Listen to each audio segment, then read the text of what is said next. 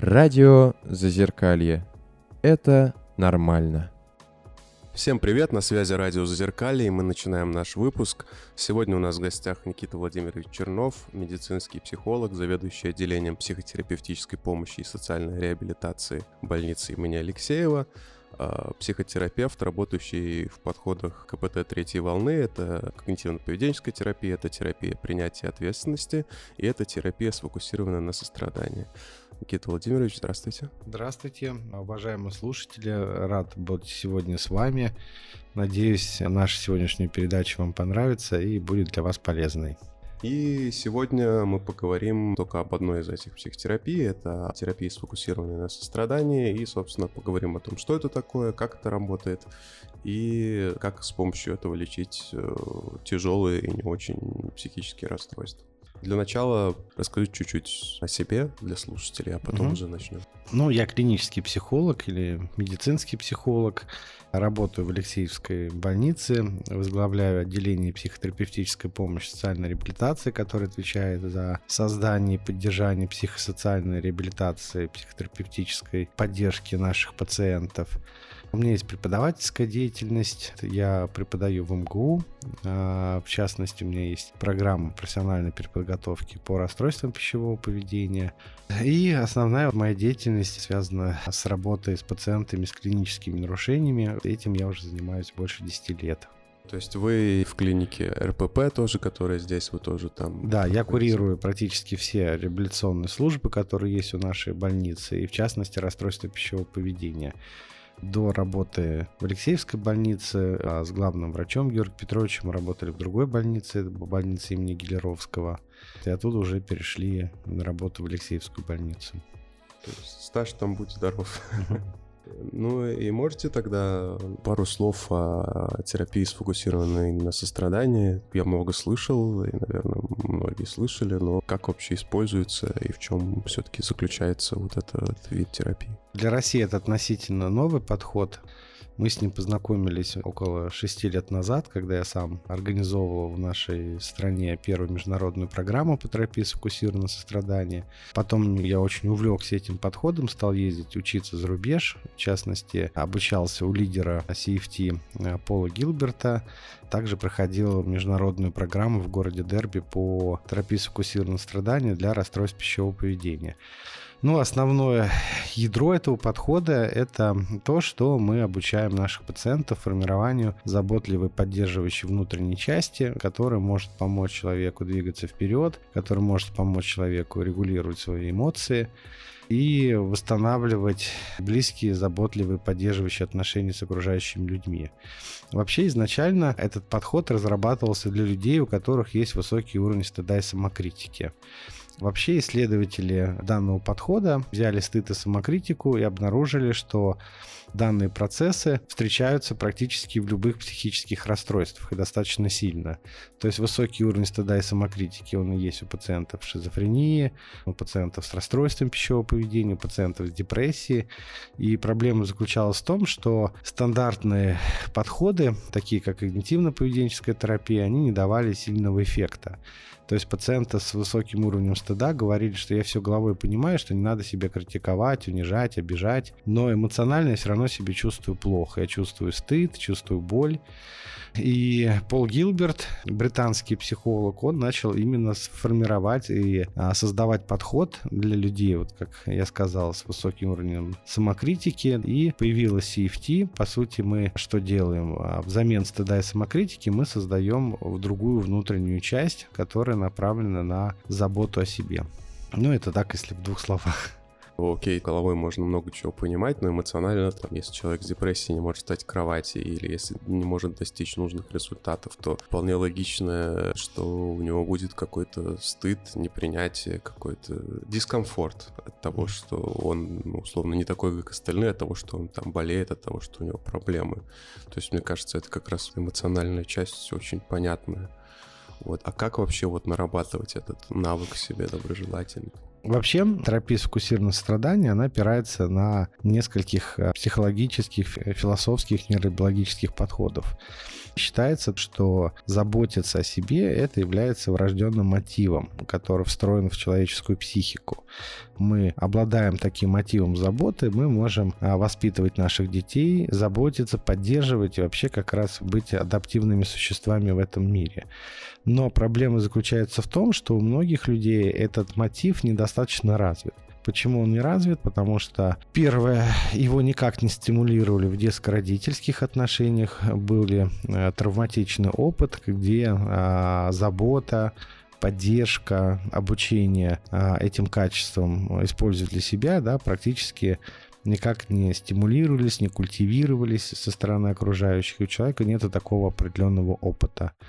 С другой стороны, кроме заботливого мотива, у нас есть еще и конкурентный мотив. И мир, он вообще такой конкурентно ориентированный. Здесь есть культ достижений, постоянно нужно себя сравнивать, что-то, условно говоря, добиваться. И опять же, как бы культура зачастую не культивирует этот заботливый мотив, а культивирует постоянно себя сравнивать, конкурировать. И отсюда и берется вот этот высокий уровень самокритики.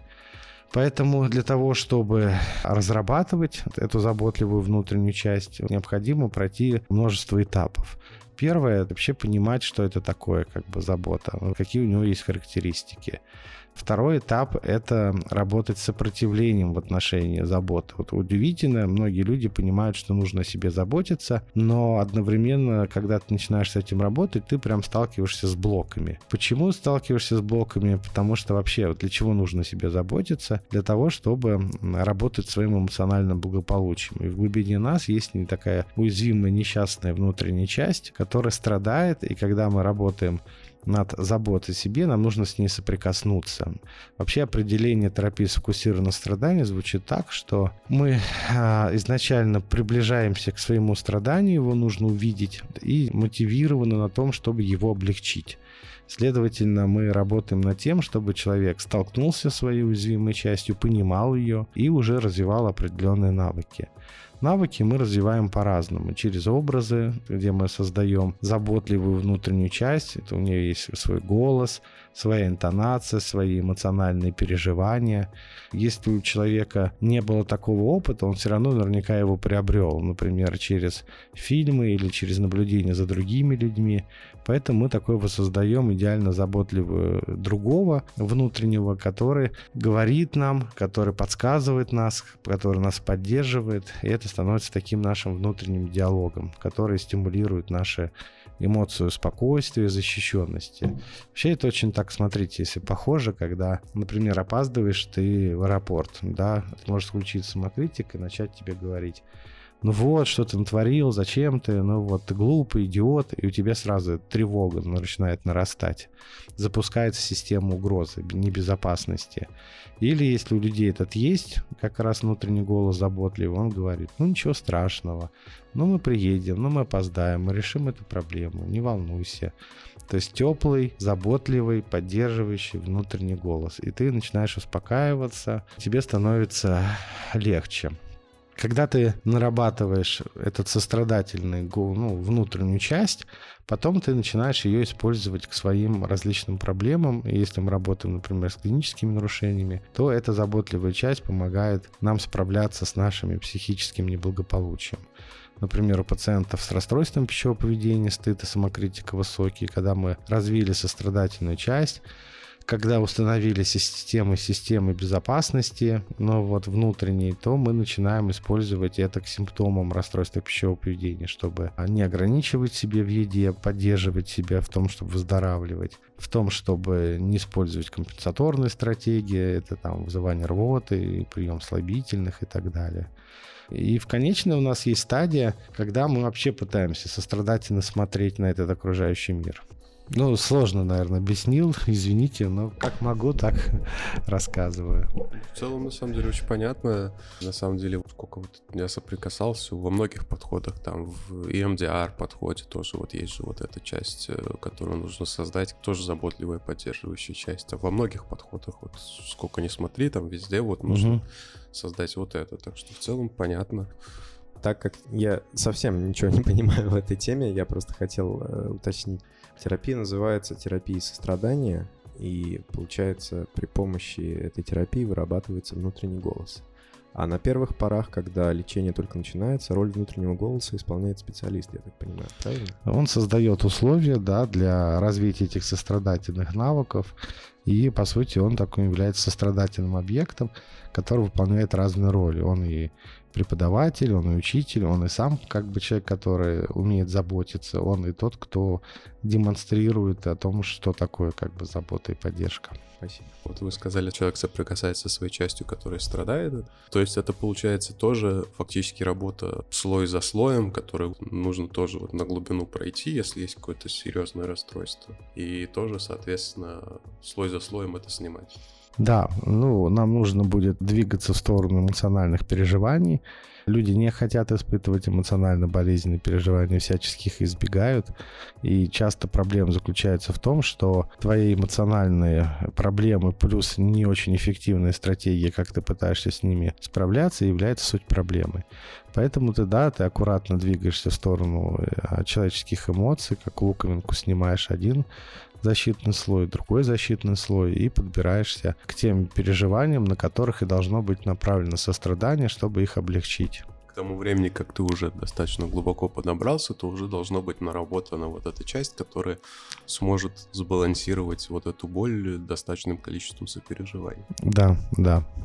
Как вообще происходит выработка навыков именно в реальности? Это что все достаточно быстро происходит, что вот поговорил с психотерапевтом, да, ну вот что-то понял, а потом там к середине недели уже забыл условно. Вот как вообще это культивировать себе постоянно. Ну, вообще, э, терапия сфокусирована страдания, если мы работаем с серьезными проблемами, с высоким уровнем стыда и самокритики, это не краткосрочный подход, это долгосрочный подход. Он может занять год, а может занять несколько лет. Это, по сути, формирование целой новой психической части, которая не была особенно развита. Да? Мы всю жизнь себе стыдили, стыдили, критиковали, да, и поэтому для того, чтобы повернуть и создать что-то другое, нам понадобится длительное время.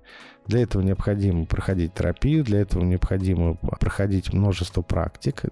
Эти практики включают в себя практику осознанности, которая помогает нам понимать, как устроен наш мозг, как устроены наши эмоции, как устроен наш внутренний мир. Нам необходимо культивировать систему спокойствия и безопасности, а потому что сострадание, ну и в принципе, оно направлено на том, чтобы создавать ощущение безопасности внутри, спокойствия и безопасности. Нам нужно будет использовать различные практики, связанные с образами, где мы создаем заботливую часть. Нам нужно будет использовать практики с письмами, когда мы пишем а, сострадательные письма к себе или к своим внутренним части, частям. Нам нужно использовать, а, развивать сострадание к другим людям через поведение и обладать способностью получать сострадание от других людей. По сути, мы вообще сострадание развиваем в трех направлениях, когда работаем в этом подходе с человеком. Первое направление мы развиваем заботу к самому себе через создание такого заботливого «я», который влияет на те другие части внутренние, которым требуется поддержка. Мы также развиваем сострадание к другим людям для того, чтобы этот сострадательный поток был развит. И развиваем сострадание, чтобы получать заботу от других людей. Вообще парадоксальная ситуация, что какой-то потенциал к заботе и у каждого человека присутствует, но почему-то заблокированы, например, другие направления.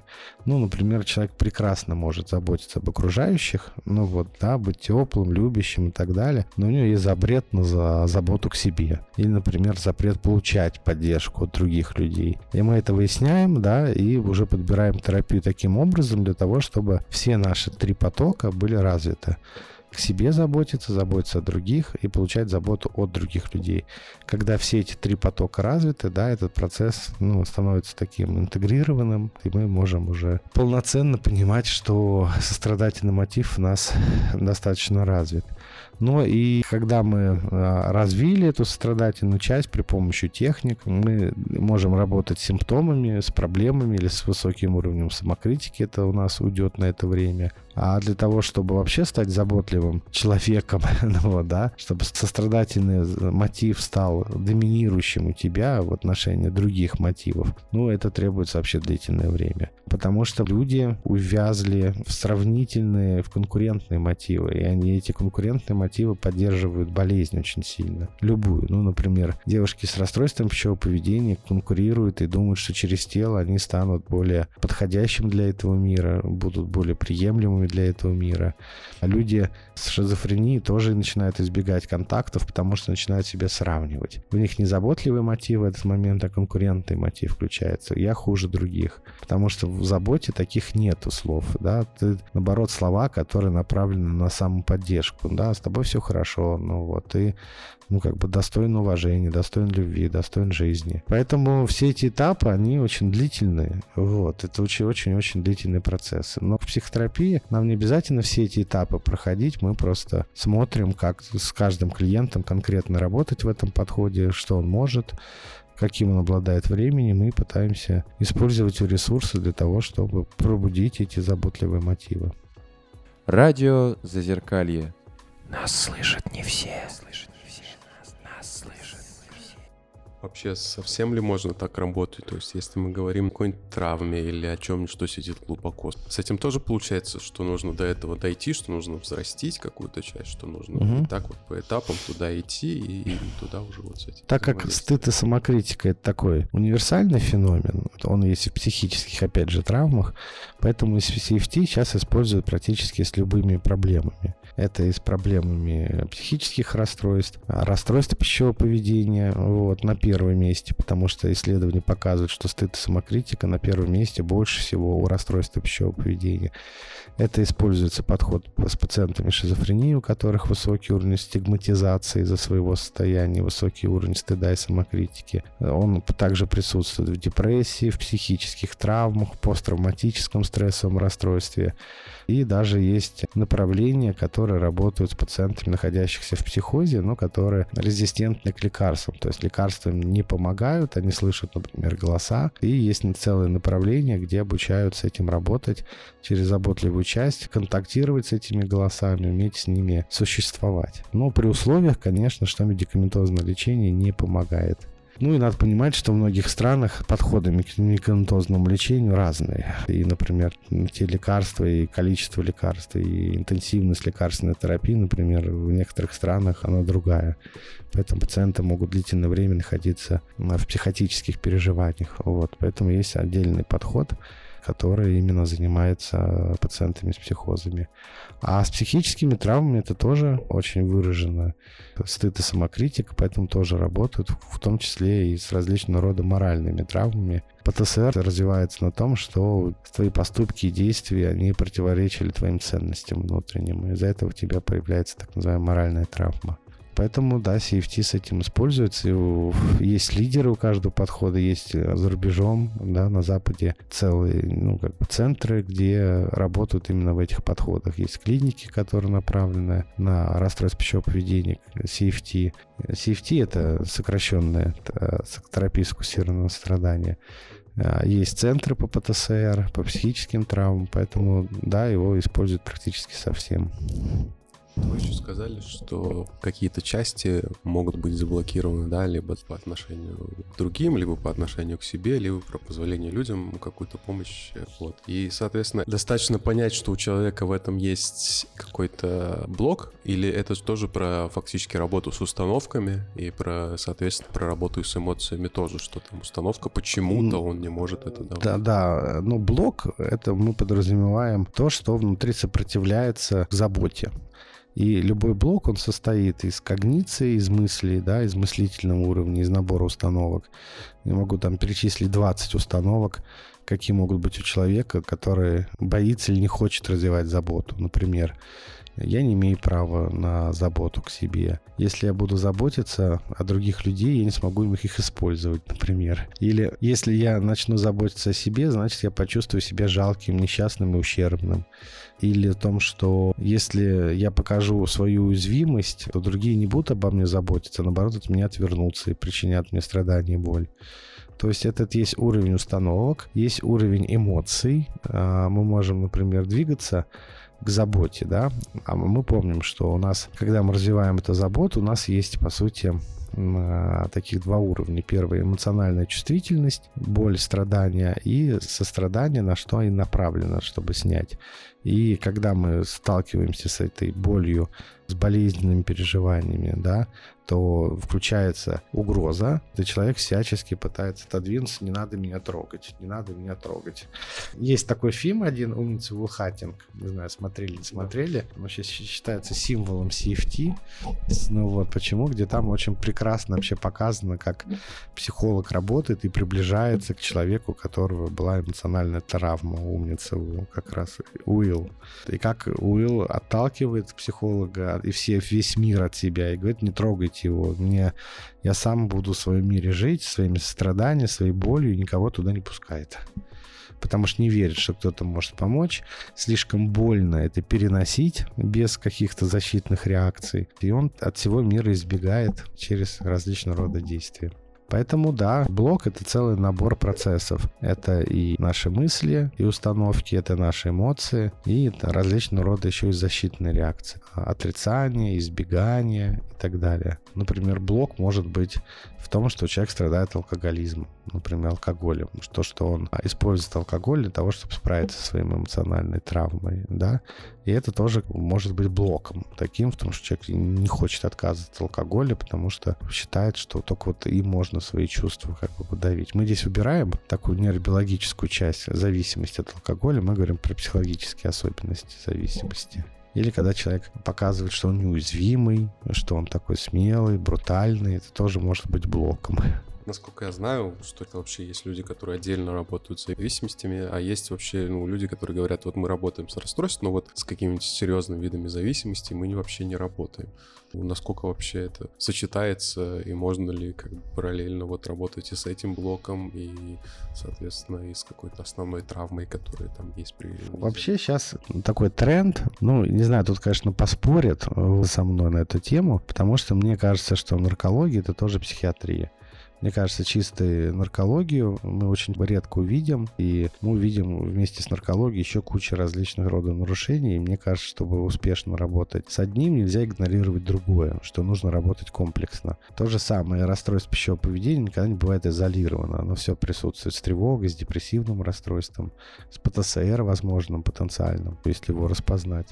Поэтому нужно работать комплексно со всеми проблемами. И ну, в этом подходе старается комплексно рассматривать человека со всеми его ну, симптомами, которые у него есть, искать, что между ними схожего, что объединяет все эти проблемы.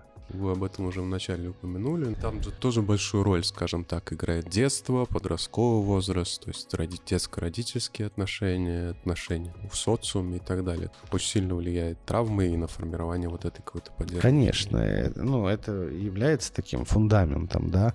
Научили ли тебя этой заботы, или ты видел какие-то другие отношения? Мы здесь опираемся на теорию привязанностей, вот в частности, да, что для того, чтобы была в тебе заботливая часть, на которую ты потом в будущем можно опираться, да, у тебя должны быть стабильно, предсказуемые, любящие отношения с близкими. Это бывает очень-очень редко. В основном, как бы, бывает, что нас критиковали, не удовлетворяли наши эмоциональные потребности, отворачивались от нас, когда мы нужна, нам нужна была помощь. Я здесь не обвиняю родителей ни в коем случае, я ну, уж, мы просто говорим как про некую констатацию факта, что стабильная, предсказуемая привязанность — это большая редкость. И, по сути, такого рода отношения они не дали возможность взрастить эти заботливые навыки.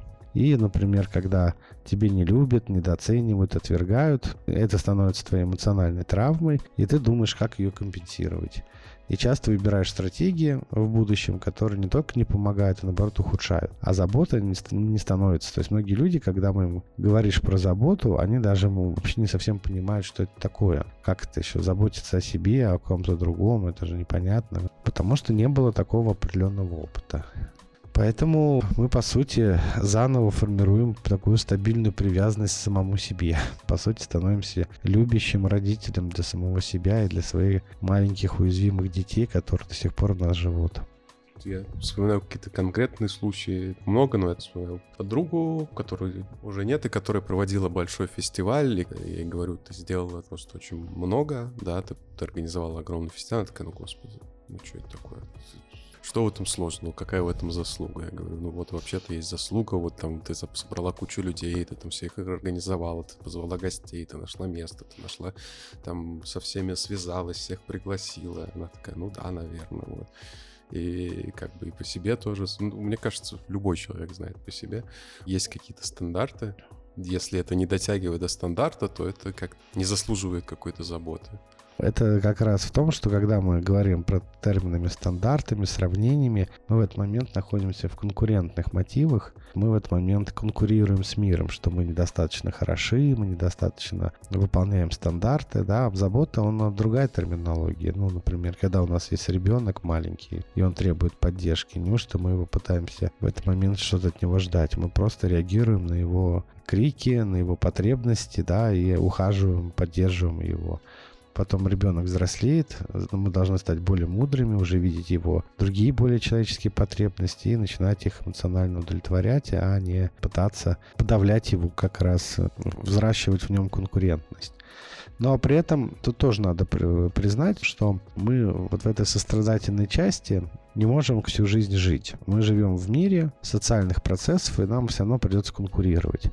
Но когда в тебе есть сострадание, когда в тебе есть забота, то ты конкурируешь по-другому. Люди без заботы, без как бы вот этой поддерживающей части могут совершенно спокойно уничтожать других людей и совершенно не испытывать никаких за это переживаний. Когда в тебе сострадательный мотив, то ты и конкурируешь уже заботливо. То есть ты даже если понимаешь, что тебе нужно выиграть в какой-то социальной игре, пытаешься причинить минимальный ущерб человеку другому.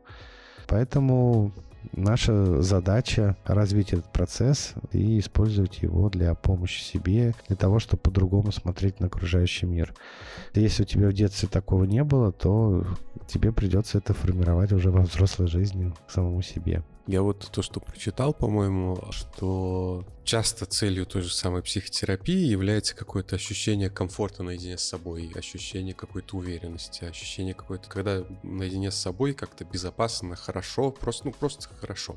Угу. И получается, вот эта сострадательная часть, как один из результатов, она тоже помогает сделать так, чтобы внутри себя наедине с собой было комфортно, хорошо, как-то безопасно. Да, да, все верно. Мы формируем и культивируем положительные эмоции внутренние, и культивируем ощущение спокойствия, и культивируем ощущение безопасности. Для нас это действительно очень важно. У нас есть три эмоциональных системы, ну, по сути, три эмоциональных блока, вот в теории CFT, вокруг которых идут и строятся эмоции.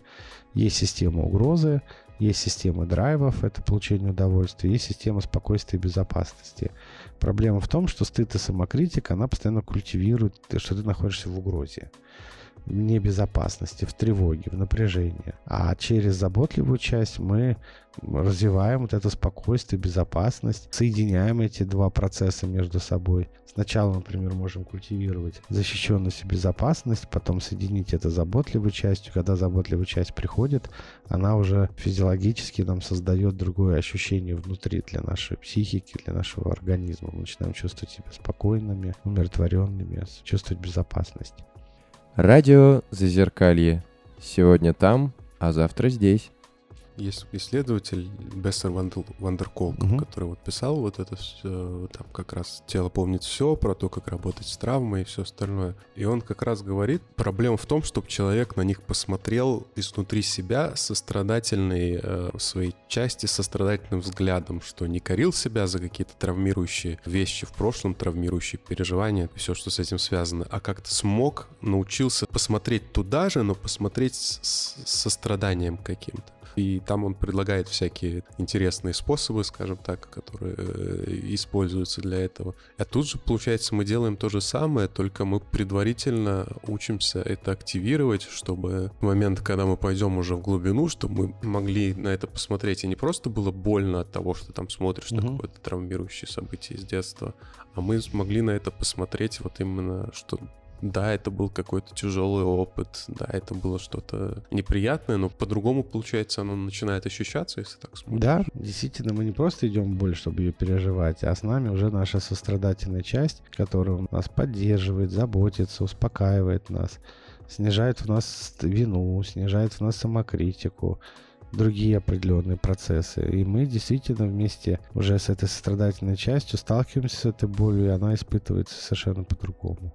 Может, я не прав, но вы сказали еще про потребность, и мне как-то перекликнулось со схемотерапией, Мгм.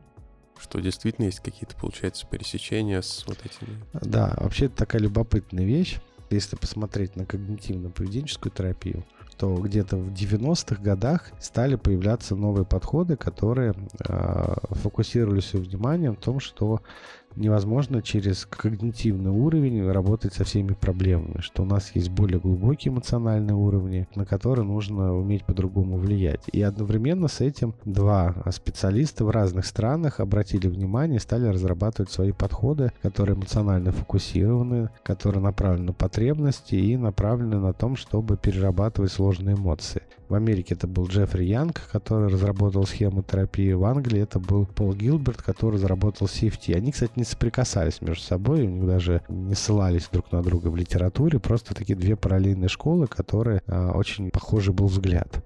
А сейчас же коллеги интегрируют эти подходы. Например, мы даже с коллегами из Московского центра схемотерапии проводим такой семинар по интеграции схемотерапии и терапии сфокусированного страдания. Да, в этих подходах очень-очень многое похожее. Я думаю, у нас есть достаточно много слушателей с теми или иными расстройствами. Насколько вообще это долго нужно работать с каким-нибудь, ну, с большой психиатрией, там, с тяжелыми формами депрессии или там с эффективными, типа биполярного расстройства или шизоспектром? Насколько долго это работа? Здесь нет определенных критериев, сколько это. Вот сколько, столько, сколько на самом деле необходимо. Мне кажется, что первое, что необходимо сделать, это снять драматизацию от своего собственного расстройства. Почему? Потому что, если мы так посмотрим, да, то генетически любой человек предрасположен заболеть тем или иным хроническим заболеванием. Кто-то заболевает сахарным диабетом, кто-то заболевает сосудистыми заболеваниями, а люди заболевают психическими расстройствами. И несмотря на то, что многие расстройства это навсегда, мы можем э, жить, поддерживать высокий уровень качества жизни, хорошо понимать и разбираться в своем расстройстве, чтобы оно не ухудшалось, то есть быть внимательным. Поэтому, несмотря на то, что у тебя есть хроническое заболевание, да, это не значит, что оно тебя должно разрушать и парализовывать. Ни в коем случае не должно забирать у тебя жизнь. И мне кажется, мы не можем сказать, сколько нужно работать с пациентом шизофрении. Мы точно знаем, что он должен принять то, что у него есть, понять, что он с этим живет, но при этом понимать, что это не конец, что он может жить по-другому, что он может иметь другое качество жизни и к этому относиться, что у меня есть такая-то болезнь, но у меня есть еще и другое. У меня есть то, что для меня ценно, важно, и то, что я хочу в этом мире реализовать. Поэтому с хроническими проблемами ты, наверное, будешь всю жизнь бороться, да, ну, пытаться так или иначе взаимодействовать. Но ты учишься с этим жить и приспосабливаешься к этому и живешь дальше. Поэтому, если мы говорим про большую психиатрию, да, то вот здесь такая ситуация. А если мы говорим про другие расстройства, да, там другая ситуация. Биполярное эффективное расстройство, ну, очевидно, оно будет с тобой всегда. Но если ты осведомлен о нем, понимаешь вообще, как оно устроено, оно совершенно может не развиваться вот эту острую фазу, и ты совершенно можешь нормально существовать. Давно смотрел фильм «Гатака». Не знаю, кто-то смотрел, не смотрел этот фильм. Вот, о том, как э, фильм про то, что в будущем люди делятся на две группы – Первый, кто родился естественно, и у него куча различных потенциальных заболеваний. А вторые — это те, кто через искусственную инженерию родился. И вот, и там заранее тебе программируют, что тебе не будет таких-то болезней, таких-то, таких-то.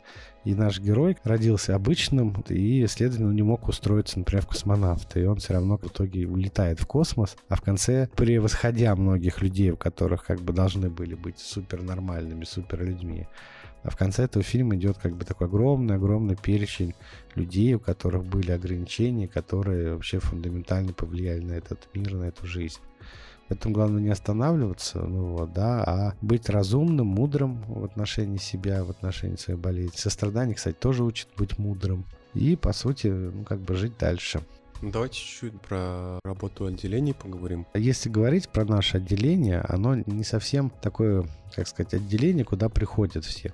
То есть в наше отделение есть большое количество специалистов, которые работают в других отделениях. Вот так наше устроено отделение. То есть а наши психологи плотно интегрированы с медицинским персоналом. То есть они работают на местах, в стационарных отделениях, там, в дневных стационарах. Есть отдельная служба в клинике РПП, в клинике первого психотического эпизода. Поэтому, когда ты обращаешься уже в медицинское учреждение, то есть это услуга психолога, это, она уже встроена. И как раз психологи сейчас активно работают в медицинских учреждениях, помогают, делают диагностику делают реабилитацию, поэтому здесь не вопрос, как к нам обратиться, просто когда ты уже обратился в психиатрическое учреждение, ты не, уже обратился и к психологу, который тоже там будет работать. В частности, в стационаре, если ты находишься, тоже будут психологи, которые проводят определенные группы. В частности, а, в наших стационарах мы активно развиваем и проводим психообразование для того, чтобы людей обучить, как устроены их заболевания, потому что, например, если посмотреть 10 лет назад, то, в принципе,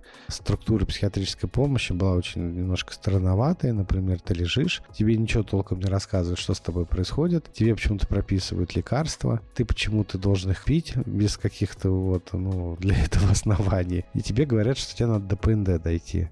Ну и в конечном итоге ты после таких вот интервенций медицинских ничего не пьешь, в ПНД не идешь, твое заболевание дальше развивается. А потом нам нужно было открывать по 50 клиник в Москве для того, чтобы лечить большое количество людей, у которых все это переходит в хроническую форму. Поэтому наша задача этого не допустить, потому что человека с психическим расстройством можно научить разбираться, понимать, как устроена его болезнь и не допускать на самом деле этого ухудшения. Это наша такая основная задача. То есть наша сейчас реабилитация в Алексеевской больнице, именно если мы говорим для пациентов с шизофренией, с биполярным эффективным расстройством, она такая профилактическая. То есть все силы мы бросаем на том, чтобы помочь пациентам хорошо разбираться. И помимо психообразования у нас есть, например, группа по развитию навыков самонаблюдения, где мы обучаем распознавать разные признаки ухудшения состояния. Поэтому все эти группы многим нашим пациентам полезны и действительно профилактируют ухудшение состояния. А что вообще важнее для повышения уровня качества жизни? Насколько большую роль играет психофармакология, а насколько большую роль играет именно психообразование, обращение к психотерапевтам, длительная психотерапия. Если посмотреть на расстройства, то современные расстройства, они рассматривают как биопсихосоциальные. Что это обозначает? Что любое психическое расстройство имеет многофакторную природу. То есть а, в расстройстве формирования есть и биологический уровень, есть и социальные процессы, которые на него влияют, и психологический процесс, как человек справляется, например, с этим болезнью. И все они неотделимы друг от друга. Невозможно, например, как бы просто лечить психическое расстройство психологическими методами и техниками, хотя многие психологи находятся в таком заблуждении, не медицинские. В частности, невозможно просто лечить лекарственной терапией без того, чтобы затрагивать темы вот этой как раз качества жизни, отношений человека, межличностных отношений, как он справляется с заболеванием. Поэтому, чтобы работать с любым расстройством успешно, да, должна быть команда единомышленников, которые работают в одном каком-то ключе. Туда входит и врач, туда входит и психолог, нам врач-психотерапевт. И мы должны сразу же воздействовать на разные уровни болезни на его биологические через лекарственную терапию. Мы должны быть человека делать более устойчивым, который разбирался, лучше разбирался, что с ним происходит. Мы должны помочь ему адаптироваться в социум, и все это как раз уже и создает определенное качество жизни. Поэтому, как мы говорим, какая доля на разных этапах в лечении имеет, ну, как бы доминирующий становится тот или иной специалист. То есть вначале, наверное, когда человек находится в остром состоянии, Медикаментозное лечение это первое необходимое да, условие, чтобы как-то склеить психику. А потом уже подключаются психологи, и уже их время настает. Но идеально это должно быть, когда это все комплексно. На этом наш эфир подходит к концу. Напоминаю, что у нас в гостях был Никита Владимирович Чернов, медицинский психолог, заведующий отделением психотерапевтической помощи и социальной реабилитации больницы имени Алексеева, психотерапевт. Хотите что-то сказать на прощание слушателям, может что-то пожелать? Я хотел бы пожелать, чтобы берегли себя, чтобы в вашей жизни было больше сострадания и заботы, ну и хорошего каждому вечера, чтобы в нем было тепло, уют, и чтобы все у вас было хорошо. Мне всегда немножко стесняюсь, когда говорят такое последнее слово. У меня последнее слово не бывает одно, оно у меня бывает несколько, но так или иначе я желаю всего хорошего, правда, искренне. Спасибо. На этих пожеланиях мы заканчиваем эфир. От себя тоже пожелаем вам всего самого наилучшего. Надеюсь, вам понравится эфир. Хороших вам выходных и до новых встреч. Пока.